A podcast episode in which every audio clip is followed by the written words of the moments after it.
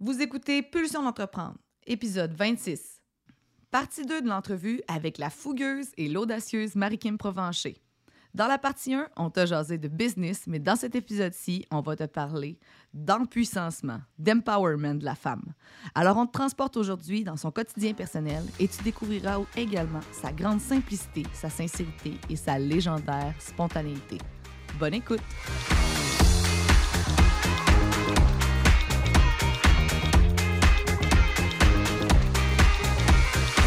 Pulsion d'entreprendre, c'est un rendez-vous où la perfection n'existe pas. C'est une occasion pour toi de découvrir des outils et des trucs livrés généreusement par des entrepreneurs de cœur et des humains fonceurs qui se sont remis plusieurs fois en question. Je suis Stab Dion et je suis à la tête de Bombe Créative, une entreprise explosive qui a compris que pour faire progresser des humains, des équipes et des projets, il faut solidifier les bases et ça, ça commence toujours par soi. Que tu sois salarié ou en affaires, je t'invite à te poser des questions à écouter quelques histoires, expériences et anecdotes qui te donneront envie de transformer tes prochaines pulsions en action. Avec nos invités et nos sujets hors normes, on se livre à toi pour t'inviter à ton tour à t'entreprendre. Et souviens-toi que peu importe d'où tu pars et où tu veux aller, tu as toujours le choix, le tien. Alors, prêt à avoir plus d'impact dans ta vie? Je te souhaite la bienvenue sur Pulsion d'entreprendre.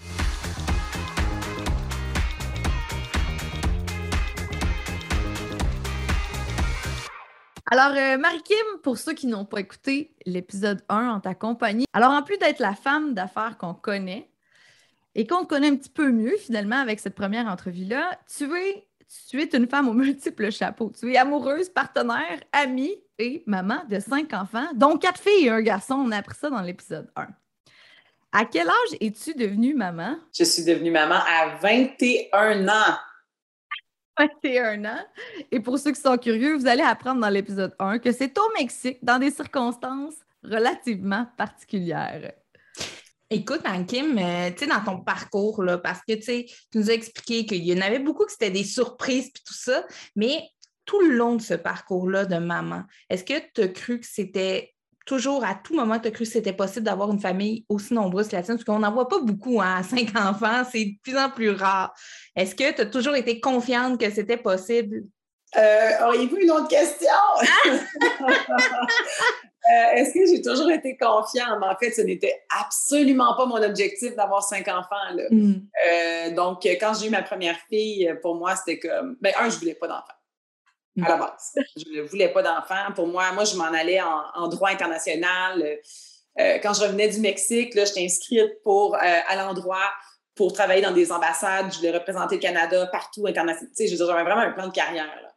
Euh, ma fille m'a fait peut-être changer un peu de, de trajectoire. je me suis lancée dans l'hôtellerie, dans une carrière en hôtellerie qui a été extraordinaire pour moi. Puis après ça, bon, la vie m'a apporté mon, deuxième conjoint avec qui j'ai eu deux autres enfants. Euh, à trois, pour moi, c'était vraiment le maximum. Euh, c'était intense. Tu sais, trois, euh, puis je, je, veux dire, la première, je l'ai élevée 100 seule. Le, la, les deux autres, ben, je dirais pas que je les ai élevées 100 seule, mais je peux dire que je fais j'ai été au moins à 80% la personne qui s'est occupée de leur éducation. Euh, ouais. Puis euh, après ça, euh, les deux derniers, ben, j'ai un papa exceptionnel, super engagé, dévoué, avec qui on a pris la décision familiale de vivre une famille reconstituée, de créer une nouvelle famille ensemble et de, de faire le choix que mon conjoint quitte son travail mmh. pour être le papa à la maison, qui développe aussi sa business de l'autre côté. Donc, euh, on a comme recréé une autre réalité que je pensais même pas possible. Cinq enfants, cinq parcours complètement différents. Puis je pense que c'est ça un peu qu'on veut euh, transmettre à quiconque se lance dans le projet euh, d'avoir des enfants, c'est que peu importe votre réalité, votre situation, le contexte dans lequel vous faites, c'est faisable et vous avez la solution en vous. Vous allez trouver une manière d'organiser, de structurer, de vous débrouiller, de, développer un réseau autour de ce beau projet-là. Écoute, tu es quand même assez occupé. Peux-tu nous décrire un peu une journée typique dans ta vie? T'es-tu genre super lève tôt, tu te lèves vraiment tard ou tu travailles tard le soir? À quoi ressemble ton rythme de travail? alors, mon dernier bébé est né le 12 novembre 2019. Et euh, c'est Abraham. Et euh, ses nuits allaient bien jusqu'à ce qu'on revienne du Mexique et qu'il a commencé à faire vraiment des pas belles nuits. Donc, euh, ma, mon recovery physique a été, en fait, même au Mexique, j'étais super faible. J'étais incapable de reprendre sur le sommeil, donc pas capable de m'entraîner, de me lever à 5 heures du matin. C'est comme toutes les minutes que je peux prendre pour dormir, pour, me, pour récupérer. Je suis encore là-dedans. Donc, en ce moment, ma routine n'est absolument pas la routine de Marie-Kim avant bébé, euh, Jasmine ou bébé Abraham. Euh, mais en ce moment, la réalité que j'accepte, que j'aime, parce que c'est ma réalité du moment, je me dis tout le temps ça, c'est la saison. Hein, cette saison-là, elle est comme ça, puis elle est parfaite pour moi. Euh, donc, souvent, je vais me réveiller deux à trois fois par nuit. Euh, les bébés qui soit font cauchemar, soit qui veulent maman, puis il y a juste maman qui existe la nuit. Et là, Abraham va venir finir la nuit vers 4h30 du matin, vient dans notre lit euh, et tout ce qu'il veut, c'est de re-rentrer dans mon corps. donc, de 4h30 jusqu'à 7h à peu près, on reste dans le lit à avoir un bébé qui me rentre dans le cou, en dessous des seins, en dessous des bras, n'importe où. Euh, après ça, on se lève, on fait un petit déjeuner et euh, rapidement, moi, à 8h30, normalement, à 8h, je fais, dans ma journée normale, je fais du yoga stretching avec mes enfants dans le salon parce que je veux le faire, puis c'est ma seule façon de le faire, c'est quand ils sont là. Pendant que mon chum s'entraîne, pour que lui ait son moment pour lui, moi, je fais mon yoga stretching, je fais une coupe de, de, de, pause de pour me mettre un peu en feu parce que si je bouge pas, je, je sens que mon cerveau n'est pas capable de, d'être vraiment allumée. Euh, je déjeune vraiment plus tard avec smoothie protéines. Je viens travailler. Moi, mon, génie, c'est le matin. Donc, 9 heures, je suis dans mon bureau. Jusqu'à midi, venez pas me déranger. C'est ma bulle. Euh, je suis dans un cabanon en ce moment. Ça paraît pas trop. Ah! Donc, je suis dans mon cabanon en arrière de ma maison. Euh, c'est mon bureau qu'on a créé pour que justement j'ai la paix. et par la suite, ben, l'après-midi, je suis avec mes enfants. Je suis une maman. C'est vraiment le fun. Puis, tu sais, de, de, voir aussi que c'est un travail d'équipe avec ton chum, hein, tu l'as nommé. Euh, pour toi, c'est important qu'il puisse être à la maison, etc. Puis là, c'est vraiment, on voit bien la dynamique. Hein. C'est pas quelque chose qu'on gère ça. C'est vraiment un beau travail d'équipe. Et dans l'émission Pulsion d'entreprendre, le titre le dit, on, on, a décrit dans l'épisode 1, si jamais toi qui nous écoutes, tu es intéressé à savoir qu'est-ce qu'une pulsion, tu peux aller l'écouter. Mais on aime bien demander à nos invités, là, parce que chacun a sa vision personnelle. Pour toi, qu'est-ce que ça évoque? Pulsion, pour moi, égale, euh, c'est quelque chose de très positif. Ça égale pour moi la créativité et l'intuition. Euh, sans pulsion, ben, ça fait la tante marouette. Hein? Donc, euh, que la pulsion, c'est ce qui nous garde en vie. C'est les projets, c'est ce qui amène, c'est ce qui amène qu'on est vivant, c'est ce qui amène le bonheur. Ah, Colin! C'est vraiment original. À chaque fois qu'on pose cette question-là, peu importe les invités, il y a autant de définitions que de parcours, que d'expériences différentes. C'est vraiment fabuleux. Merci pour cette belle définition de pulsion. Puis Claude, toi, je suis certaine que tu ferais du pouce avec ton petit côté analytique sur est-ce plus une pulsion de vie, d'autoconservation, de mort? Attention. on a euh, dans le segment question pulsion qui s'en vient. Euh, quelques rafales de questions pour toi, naturellement. Et maintenant euh, qu'on t'a fait vivre l'expérience du côté professionnel, on va creuser un petit peu plus loin pour te découvrir personnellement, Marie-Kim. Et attention, Claudie, notre analyste, va sortir ses petites théories pour appliquer ça à ta vie personnelle.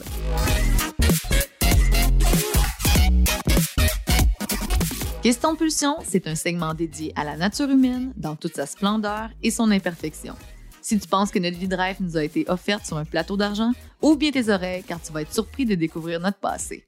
Le but du jeu, des questions en rafale sur des pulsions et des sujets hors normes qui nous ont marqués de près comme de loin. Le défi pour l'invité, être fidèle à soi-même et répondre le plus authentiquement possible.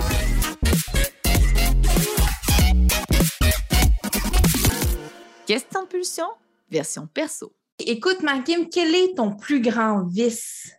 Hmm, c'est facile à répondre. Les chips. Je sais qu'elle allait dire le sexe. Non, c'est pas vrai. Excellent. Quand tu veux vraiment décrocher, qu'est-ce que tu fais? Je vais dans la nature. OK, parfait. Et qu'est-ce que tu fais pour entretenir ta spiritualité? Plusieurs choses. Euh, euh, du journaling à tous les jours. Donc, euh, vraiment, d'avoir un journal. J'en ai partout. J'en ai un dans ma sacoche. J'en ai, en fait, dans toutes mes sacoches, a un journal. J'ai beaucoup de sacoches. J'en ai, ben, normalement, ici, j'avais une chaise avec du journaling. Donc, le journaling, c'est je parle à.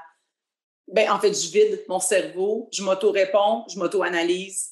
je prie en même temps, je fais des demandes à l'univers, à Dieu, puis appelez-le comme vous voulez. Hein? Donc, ça, je, dis, les deux mots. Puis, euh, euh, j'entretiens de, saines relations avec des gens euh, qui, de différentes religions. Et ça, pour moi, ça me motive vraiment, vraiment beaucoup d'écouter. Je suis toujours en mode apprentissage par rapport justement aux différentes religions, aux différentes façons de pratiquer ta spiritualité. Puis je m'inspire de plein de monde. Euh, pour, euh, pour m'assurer de rester connecté. Qu'espères-tu ne jamais changer en toi? La soif de vivre. Euh, il faut vivre à plein cette vie-là parce que demain, tu peux ne plus être là, puis tu peux, tu sais, en, en, une seconde, tout peut changer. Donc, depuis, le, livre Le Zubial qu'on a parlé dans le premier épisode, ma vie, c'est ça. C'est la course à tout vivre. Donc, je suis un peu essoufflante pour bien des gens autour de moi, mais, mais c'est ma vie. Et dernière question, c'est quoi la plus grosse déception que tu aies eue dans ta vie personnelle? J'ai eu des déceptions en amitié euh, à quelques reprises dans ma vie, des blessures euh, quand même profondes euh, en amitié, je pense. je suis une personne qui fait confiance beaucoup et comme je suis une personne intègre, quand tu te fais tu faire des choses que toi, jamais dans ta vie, tu pourrais faire, ben c'est comme tu comprends. C'est comme c'est vraiment difficile de comprendre. Donc, j'ai ouais, j'ai eu des blessures, euh, j'ai eu des blessures euh, qui, ont, qui, ont, été euh, marquées, marquées à faire vif. Là. Hmm, super intéressant. Moi, j'aimerais revenir, là, tu nous as parlé de journaling, de spiritualité, tout ça. Et, tu nous l'as nommé un peu, toi, c'est vraiment comme ton vide d'esprit, puis c'est aussi des demandes à l'univers Nébit. Qu'est-ce que ça t'apporte concrètement? Est-ce que, tu sais, parce qu'au-delà de pouvoir te vider le cerveau, est-ce que ça te permet... Euh, de t'aider dans ta vision? Est-ce que ça, ça te permet d'être plus zen? Est-ce que qu'est-ce que ça te permet concrètement tout ça? En fait, de, de, rédiger un journal, euh, tu viens vraiment de bien décrire tout ce, que, tout ce que je fais dans mon journal, mais c'est beaucoup de, de, t'auto-permettre d'analyser ce qui se passe hmm. euh, dans ta vie. Donc, souvent, tu vas journaler sur je suis vraiment contente, ça peut être des gratitudes. Exemple, je suis vraiment euh, en gratitude pour le souper d'hier parce que ta, ta, ta, ta, ta, ta. Merci à la vie. Tu as des journées que ta vibration, tu es comme à 10 sur 10. Mais il y a d'autres journées que tu es plus à 3 sur 10, puis tu as envie de revenir à ton 10 ou du moins au moins à 7, 8 sur 10 pour vibrer vraiment euh, plus la gratitude. Et, et j'utilise le journaling pour dire, attends peu là, retrouve, retrouve l'équilibre dans ton énergie, dans tes vibrations. Nomme, écris qu'est-ce qui se passe. Qu'est-ce qu'il y a ici? Qu'est-ce qui te dérange? Et là, je vais écrire, je sais pas, ben OK, je nomme la peur de euh, que la fin de mois soit pas bonne. OK, parfait. Qu'est-ce que ça vient réveiller en moi? OK, mais qu'est-ce que je peux faire par rapport à ça? Quelles sont mes demandes à l'univers par rapport à ça? Qu'est-ce que je peux entreprendre? Quels sont mes trois objectifs aujourd'hui clairs que je vais pouvoir faire pour euh, aller défaire cette peur-là? Donc, je m'auto-fais du coaching, si vous voulez. Euh, et c'est de l'apprentissage, c'est d'être complètement humble dans qui tu es, de te mettre à nu toi-même ça peut être ta chicane de coupe d'hier, puis sur une connerie qui avait vraiment pas sa place, puis dire attends un peu, je vais reprendre la vision de l'autre. Je vais mettre les lunettes de mon conjoint. Je vais mettre les lunettes de ma fille. Comment est-ce que j'aimerais que, bon, j'ai une situation, exemple, euh, euh, avec ma fille de 14 ans dernièrement, puis, tu ça m'a vraiment ramassé, là. il a fallu que je me, je, me, me referme. Je suis venue dans mon bureau. Je me suis mis à écrire. Puis j'ai mis mes deux mains sur mon cœur. Je quelle est la réaction mon impulsion, ma, ma réactivité à la base aurait été de, en bon québécois, péter une coche. Mais la réaction que je sentais que ma fille avait besoin vraiment, il a fallu que j'aille la chercher. Il a fallu que j'aille la mettre sur papier. Donc, c'est comme d'être moins en réaction dans la vie, mais d'être vraiment plus proactif. Euh, et ça m'arrive d'être réactive, euh, surtout avec mes enfants. Donc, c'est comme, c'est ça. Hein? Euh, donc, quand j'ai des grosses situations, ben, le journaling va m'aider à les canaliser tout ça, nettoyer un peu. Attends un peu, quelles sont les blessures que moi, je représente dans mon envie de réagir comme ça? OK, c'est parce que moi, j'ai vécu telle affaire. Puis là, ma mère, elle a fait ça, puis ta, ta, ta, ta, ta, ta. OK. Donc là, j'ai mes outils. Je vais avoir ma conversation. Je suis solide, j'ai plus d'émotions. J'ai nettoyé ma blessure qui aurait fait que j'aurais réagi, qui aurait créé une bombe dans ma famille. Euh, c'est vraiment un outil. Là. Moi, j'en ai vraiment besoin dans mes situations personnelles. Mmh, ben, j'adore ça, puis je trouve que tu amènes quand même un côté euh, rationnel dans le processus de journaling. Souvent, on, le voit très fleur rose. Euh, il ne nous n'est pas nécessairement expliqué par rapport à, à quel point ça peut devenir un outil utilitaire euh, pour décortiquer certaines situations, pour se comprendre soi-même. Je trouve ça vraiment intéressant, l'angle que tu choisis. Puis ça, ça me donne le goût d'aller explorer justement cette blessure-là en amitié que tu as nommée dans le fond, tu, disais qu'une de tes plus grandes déceptions, ça a été des situations que tu as vécues, peut-être des moments euh, ou des choses qui t'ont été faites que tu n'aurais jamais osé faire toi en tant qu'ami et que tu as vécu à l'inverse.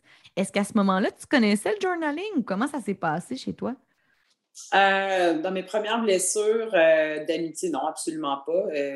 c'est des vraies blessures que je suis capable de dire, OK, elle, elle, elle, elle a vraiment fait mal, elle a vraiment fait mal. Je ne connaissais absolument pas le journaling. La dernière blessure euh, a été plus facile justement grâce au journaling, puis grâce au fait que, tu sais, la, la, d'être capable de prendre un pas par en arrière, d'avoir une vision, de dire attends un peu là. Sa blessure, elle me l'a, elle me l'a pitché sur moi. Ça ne m'appartient même pas ce qui s'est passé là.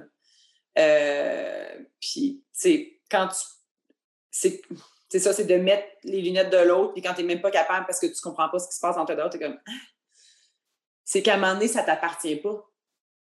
C'est qu'à un moment donné, je ne suis pas capable de penser comme l'autre parce que ça ne vient pas de moi. Donc, j'ai j'ai été son miroir. Elle m'a utilisé, euh, ou il m'a utilisé, peu importe la personne, comme, euh, comme un réflecteur. Puis, cette personne-là m'a apporté autre chose. moi, je suis comme, j'ai vécu des déceptions, mais ces personnes-là ont été aussi des enseignants dans ma vie c'est tout le temps ça que je vois. Les, les, les, personnes qui t'ont le plus blessé t'ont aussi le plus appris. Euh, hmm. C'est là où est-ce qu'il faut que tu vois chacun, chacune des personnes a été une bénédiction dans ta vie, peu importe ce qu'elle t'a, ce qu'elle t'a apporté, même les déceptions. Alors, euh, le thème de l'émission, là, c'est vraiment sur la maternité puis tout ça, comment l'intégrer dans sa vie. Euh, autant personnel aussi. On a beaucoup, beaucoup à aborder dans la première émission. le côté professionnel. Mais Comment tu as vécu ça du côté personnel? À, chaque fois, ça, a été une, expérience complètement euh, différente. Il n'y a pas eu une grossesse. En fait, j'ai eu des grossesses vraiment faciles, euh, dans le sens que j'ai pas été quelqu'un qui a été malade ou que, bon, qui a eu des problèmes. J'ai eu des bébés qui sont nés en parfaite santé à 41 semaines et, deux jours. Euh, j'ai jamais eu d'accouchement facile, par contre. Donc, chacune des histoires a été différente. Euh, mon état d'être à chacun des enfants a été, euh, je pense que je pourrais écrire un livre là-dessus, de dire où est-ce que j'étais il y a 20 ans et la, versus la dernière, le dernier accouchement que j'ai fait à la maison. Le, mes connaissances en santé naturelle ou en, pouvoir de la femme. Oh, l'empuissancement de la femme que je suis devenue grâce à, grâce à justement ces 20 années-là de, de recherche de, de t'es qui, puis de femme est tellement puissante. Là. Euh, j'ai une amie qui me dit toujours incarne ton utérus. Là, on est des créatrices de la vie. Là. Hey, on a des bébés dans notre ventre, puis on donne naissance. Puis après ça, on allait un bébé si c'est votre choix. Puis j'en parle, j'ai des frissons. C'est comme, on peut-tu se rendre compte qu'on est vraiment exceptionnel? C'est exceptionnel ce qu'on on est des machines, là. Hey, on se régénère! C'est hot, là! Je veux dire, tu fais un bobo, tu te régénères! C'est quoi ça? C'est comme. J'ai vraiment des frissons quand je dis ça parce que c'est comme. On s'en rend même pas compte. Ah, mets-toi un petit plaster, mets-toi du Correctix, mets-toi un plaster, ça va se régénérer. Attends, là, tu as réussi à tout te guérir toute seule. Euh, donc, c'est comme, de faire des bébés, c'est de la magie, c'est de la science-fiction. Euh, donc, comment est-ce que j'ai vécu mes bébés, toutes mes grossesses, de façon expérimentale à toutes les fois? Ça, ça a vraiment été, euh, j'ai appris à chaque fois, je suis vraiment rendue bonne. Je suis vraiment rendue sa coche, là. Je pourrais en avoir dix autres, là. Ça ah. serait tout différent. Mon dernier bébé a été l'accouchement le plus long le plus long, c'est le cinquième, tout le monde aurait dit, voyons, ça va sortir comme un pet. Non, non, non, non, non, non, non, là, j'ai été complète de, de, 16 h l'après-midi, j'ai accouché à minuit le soir. Euh, je me suis scrappé le corps, là, cette dernière grossesse-là, alors que toutes les autres avaient bien été. Donc, euh, la réponse, c'est de façon différente, puis de, de façon en accueil. Donc, tu accueilles. chaque enfant est différent, chaque grossesse est différente. Puis, chères femmes, chers hommes qui écoutez, chaque bébé que tu vas avoir va multiplier l'amour que tu sais même pas que tu as en toi encore. Et ça, c'est important parce que quand tu as un premier enfant, tu te rends compte de l'amour que tu peux porter. Tu es comme, oh my God, tu sais, je pensais que j'aimais mon chum, là, mais non, non, non, là, on est dans un autre monde. Là. Quand tu as ton premier kid, tu es comme, oh mon Dieu, d'aimer même, ça se peut. Là, tu es enceinte de ton deuxième, tu es là, oh, je vais être capable de l'aimer autant que mon premier? Mais non, c'est impossible d'aimer autant que ça, là. Comment je vais faire? Puis là, tu te sens coupable, es comme, mon Dieu, j'ai peur, j'ai peur, j'ai peur. Bébé sort, ah, tu l'aimes autant que l'autre! c'est comme, attends un peu. L'amour se multiplie. Il n'y a pas de limite à l'énergie de l'amour. plus que tu as des bébés, plus que tu aimes. Donc, faites des bébés, puis ayez des grosses équipes, vous allez aimer encore plus. Oui, c'est ça. Puis pour les gens, justement, qui, ne peuvent pas avoir d'enfants puis qui, euh, ou qui ne sont pas intéressés à, vivre cet amour-là décuplé, c'est correct aussi, ça reste un choix, absolument. Euh, puis il y a plein de moyens de vivre, euh, de, vivre aussi passionnément, puis de tomber en amour avec des choses justement qui vous font vivre des expériences. Parce que je pense que ce qui nous surprend le plus, euh, puis je pense que c'est la grande découverte de, devenir parent aussi, c'est qu'on ne sait jamais ce qui nous attend à l'autre bout. C'est une complète sortie de zone de confort. Fait que vous savez très bien, même si vous n'avez pas le projet de devenir euh, parent, vous pouvez vous péter des petites règles de sortie de confort à travers différentes expériences et vous allez vous découvrir. Puis je pense que c'est un peu ça que tu résumais, Marie tu t'es découvert à travers chacune de tes grossesses. Là, toi, c'est capoté parce que tu as vécu tes grossesses sur 20 années différentes. Donc, tu sais, il y a des gens qui ont des enfants, euh, en dedans de trois ans, ils en ont deux, euh, ou il y a du même du monde qui ont des jumeaux, ils en ont quatre en deux ans. Mais tu sais, toi, tu l'as vécu sur un, long moment de, ton développement personnel, professionnel. Puis euh, c'est ce qui fait que tu peux si facilement ben, pas comparer, mais comparer l'humain, en fait, que tu es devenu à travers tout, euh, tout ce progrès-là, tout ce chemin-là que tu as fait. C'est fou, là. Tellement, tellement. Ça a été, euh, en fait, mes enfants m'aident à grandir, évidemment, puis hmm. tellement pas facile. Moi, l'adolescence, je l'aime pas vraiment, cette période-là. -là, c'est pas... Ah! Euh, c'est vraiment tough pour moi. C'est vraiment un défi de... Moi, je les aime, là, de bébé, là, jusqu'à 11, 12, là, oh, c'est délicieux, là, tu sais, là, j'ai vraiment du fun. Je, trouve ça fantastique de t'entendre, Mike Game, parce que, tu sais, on parle de pulsion de ça, puis pour moi, là, dans ce que j'entends, c'est des pulsions de vie. C'est que ça, tu es, dirigé par tes pulsions de vie, créatrice, tu as, le goût de vivre ta vie à plein. Tu vois, la maternité t'amène ça d'un côté vraiment positif pour tous ceux qui nous écoutent et qui peuvent avoir des craintes. J'adore ça, comment tu l'apportes, parce que ça donne le goût de vivre cette expérience-là et de se lancer à plein pour vivre tout ça vraiment intrinsèquement. J'adore ça. Et justement, j'aimerais euh, te donner l'occasion de donner un outil au niveau personnel pour les gens qui veulent s'entreprendre euh, en lien avec justement comment être maman, là, quand on vit du côté personnel, t'aurais-tu un petit truc, un conseil, un outil ou autre? Euh, ben, c'est que quand tu fais le choix d'être maman, c'est un choix d'avoir envie de créer quelque chose en soi. Tu dans le fond, c'est que tu as envie de créer d'avoir une réussite. C'est comme ça que moi, maintenant, je le vois.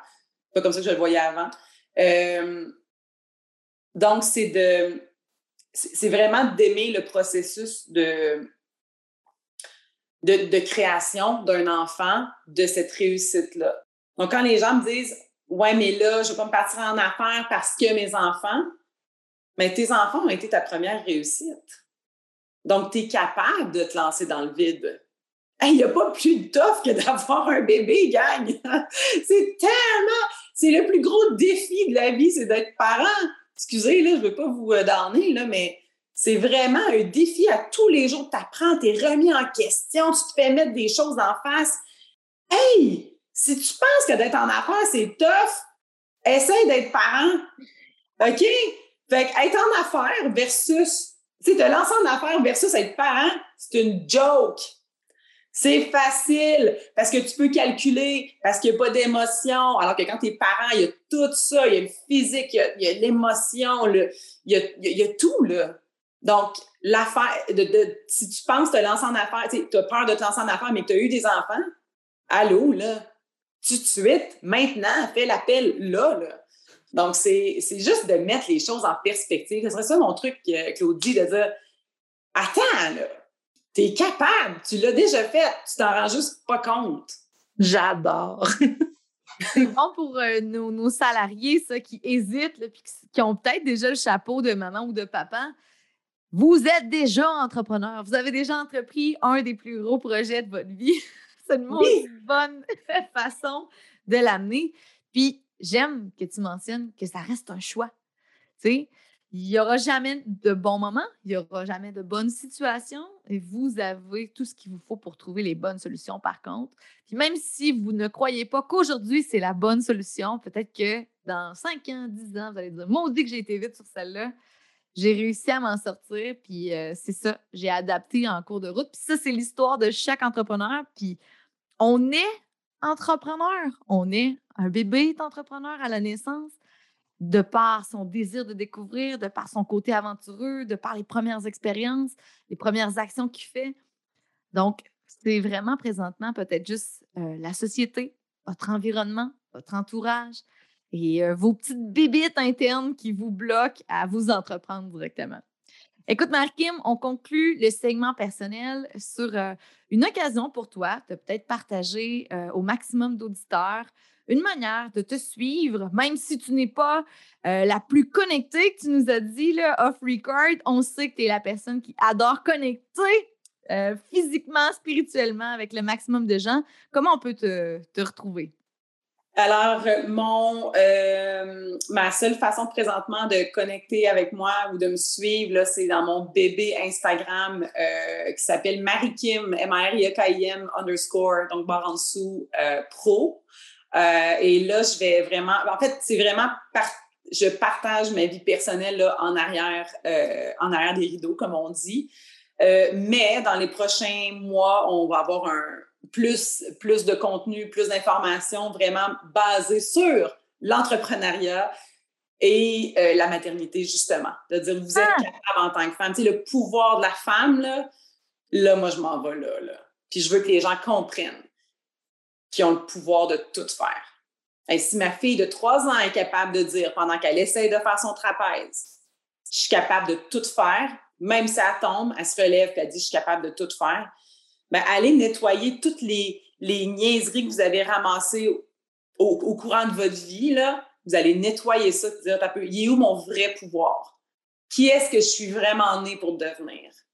Puis aller vers là. Puis moi, ma job, c'est de vous aider à vous rendre là.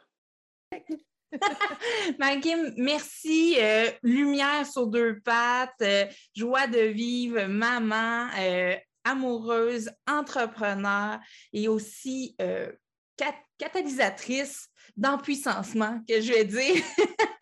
Merci beaucoup d'avoir partagé ça et je souhaite à tous ceux qui auront écouté euh, l'émission que tu les auras aidés à s'empuissancer. yeah, merci. Merci de l'invitation. Merci, Marquim. T'écoutes Pulsion d'entreprendre et tu aimerais peut-être même te lancer en affaires? On t'invite gratuitement à notre webinaire pour te faire découvrir la boussole marketing, un outil de prise de décision stratégique qui t'aidera à voir plus clair pour orienter tes actions. Si tu veux te lancer sur des bases solides, rends-toi gratuitement au itinermarketing.com webinaire.